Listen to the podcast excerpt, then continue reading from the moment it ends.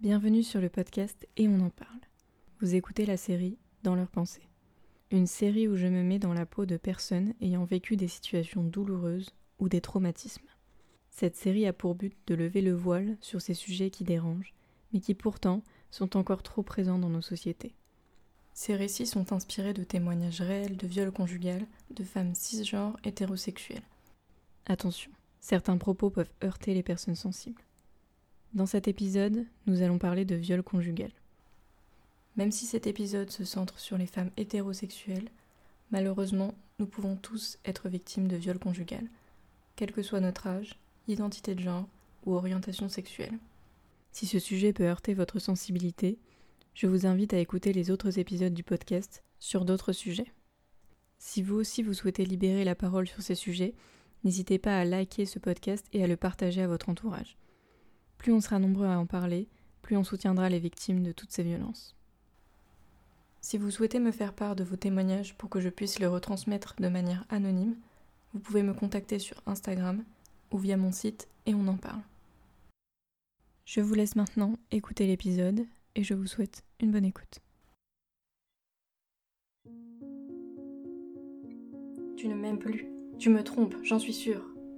Commence-t-il à hurler parce que j'ai dit que non, ce soir, ce n'était pas possible.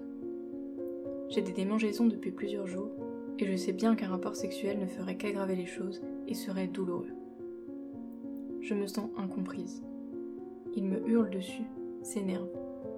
Je ne veux pas d'un énième conflit et sa réaction me fait peur. J'ai du mal à croire que c'est bien la personne dont je suis tombée amoureuse. Alors je cède, encore une fois. Je prends sur moi et je souffre en silence. Mon corps se bloque. C'est douloureux, mais je reste silencieuse. Ça ne durera que quelques minutes. Ça finira bien par se terminer. Je rangerai ça dans un coin de ma tête, une fois de plus, et continuerai ma vie comme si cela n'avait jamais existé. Je refuse d'avoir cette image de lui. Lui qui est si aimant, si attentionné d'habitude. Il n'est plus le même dans ces situations-là. Ça ne peut pas être lui. Ça ne peut pas être ça. Ça ne peut pas être ça.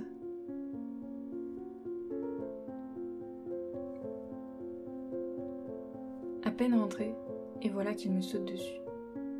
Si je trouve cela plutôt flatteur au début, c'est toujours agréable de se sentir aimé et désiré.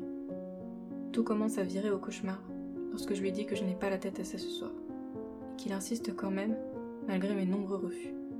Parce qu'après tout, il l'a bien mérité après cette dure journée de travail. Il m'attrape par les cheveux et commence à me déshabiller violemment. Je lui dis de me lâcher les cheveux parce que je n'aime pas ça. Il m'assure que si, je vais aimer ça. Il me fait mal. Je lui dis, mais il continue quand même. Je n'ai plus le courage de me battre, alors je me laisse faire. Ma tête hurle d'arrêter cet enfer, et mes lèvres sont scellées. Je pleure en silence. Mon corps ne m'appartient plus. J'essaie de m'en détacher complètement pour ne pas penser à la douleur, mais la souffrance mentale est bien là.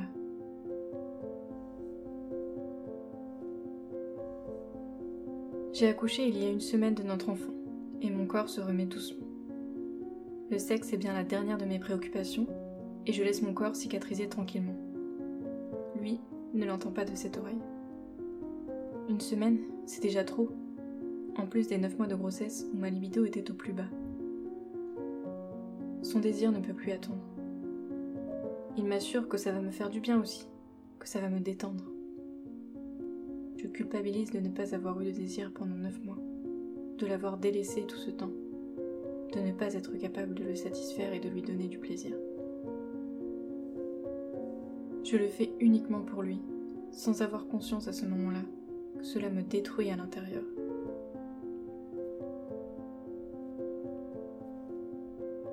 Après de longues minutes d'ébat intense et plutôt agréables, je n'ai plus envie et je commence à avoir des brûlures.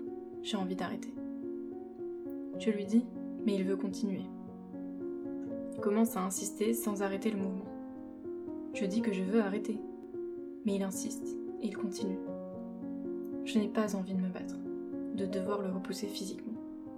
Alors tant pis. Tant pis, je le laisse profiter un peu. je commence à avoir de plus en plus mal. Mais ce n'est rien. Juste les quelques minutes de douleur pour ces quelques minutes de bonheur. Je regrette déjà d'avoir cédé. J'aurais dû être plus ferme, être plus claire. J'ai honte de moi. Je me sens minable, incapable de faire entendre ma propre voix.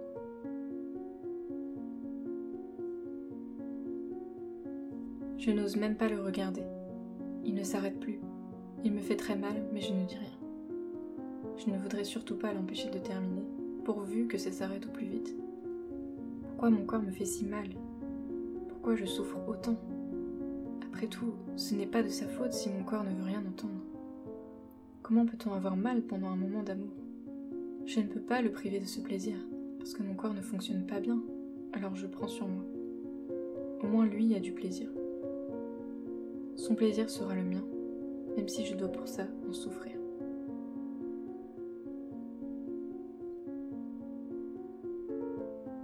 Aujourd'hui, c'est difficile, mais j'apprends à me reconstruire chaque jour.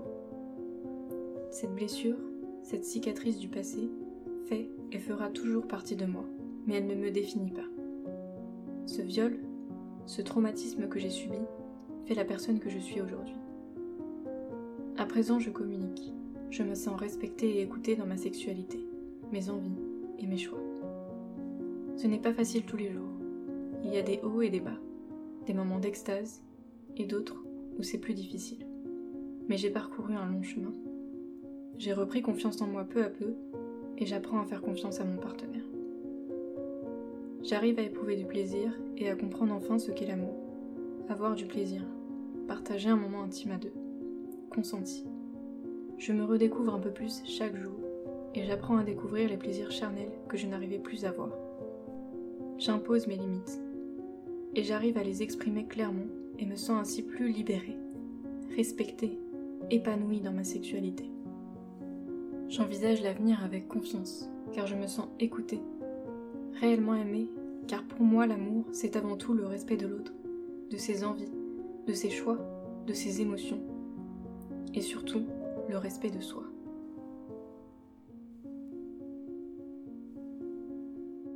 Il m'a fallu des années pour me rendre compte que mon ex m'avait violée, à plusieurs reprises. J'ai mis du temps, et cela m'a permis de comprendre d'où venaient mes traumatismes. J'ai dû apprendre à avancer malgré tout. Pendant longtemps, je n'arrivais plus à faire confiance et à me lâcher complètement. En prendre conscience a été une épreuve au départ, mais ensuite libérateur. Maintenant, je peux en parler avec du recul et détachement. Cela n'est plus aussi douloureux qu'avant. Je souhaite à toutes les victimes de viol d'arriver à en prendre conscience et d'en faire le deuil. À tous ceux ou celles qui ont un jour blessé leur partenaire ou abusé de lui ou d'elle sans en avoir conscience. On fait tous des erreurs. Si on ne peut pas revenir dans le passé, on peut agir dans le présent. Prendre conscience de ce qu'on a pu faire est déjà un grand pas.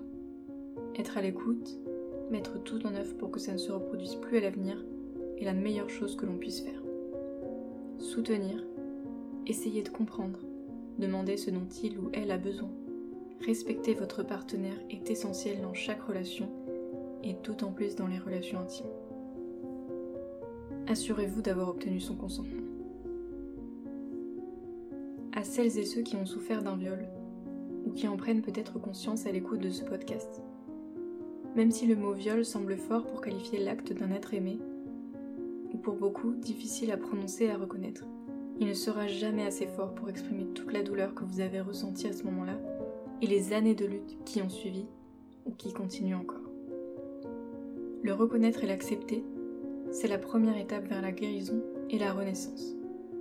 Cela ne veut pas forcément dire que votre couple n'a pas d'avenir et vous à l'échec, ou que vous ou votre partenaire est une mauvaise personne. À condition que la personne ayant abusé de vous mette tout en place pour agir à l'avenir systématiquement avec votre consentement et s'assure de l'avoir obtenu de manière explicite, qu'elle écoute vos refus et vos envies. Toutefois, si la personne n'est pas disposée à changer, à vous écouter, à se remettre en question et à prendre conscience de ses actes, la meilleure chose est de passer votre chemin.